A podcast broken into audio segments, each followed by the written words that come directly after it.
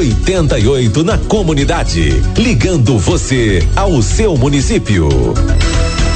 Departamento de Comunicação da Prefeitura de Sapiranga, Hermes Reich, as informações do município. Bom dia. Bom dia, Guilherme. Bom dia, PC. Bom dia, ouvintes da 88. Neste sábado de no, ano novo não haverá coleta de lixo na cidade. O serviço foi transferido para esta sexta-feira, 31 de dezembro. Então é muito importante que a comunidade faça o descarte dos resíduos hoje para não acumular lixo nas ruas neste final de semana. O Museu Municipal de Sapiranga terá horário de atendimento diferenciado nos meses de janeiro e fevereiro. O espaço estará aberto para visitação das duas às cinco da tarde, de terça a sexta-feira. A entrada é gratuita e o museu está localizado na Avenida 20 de Setembro, número 3675, no centro da cidade. A vacina contra a gripe está disponível em todas as unidades de saúde da cidade de segunda a sexta-feira, de acordo com o horário de funcionamento de cada unidade. Podem se vacinar todas as pessoas acima de seis meses de idade e mais informações sobre a vacinação contra a gripe no site www.sapiranga.rs.gov.br. A vacinação contra a Covid-19 terá mais uma etapa na próxima segunda-feira.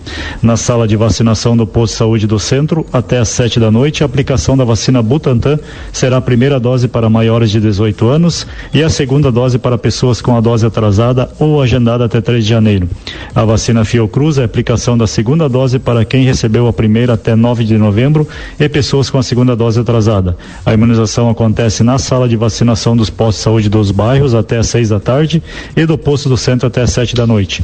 A vacina Pfizer, a primeira dose para adolescentes de 12 a 17 anos, a segunda dose para quem recebeu a primeira até 9 de novembro e a dose de reforço para quem tem alto grau de imunossupressão, pessoas com 18 anos ou mais e profissionais de saúde.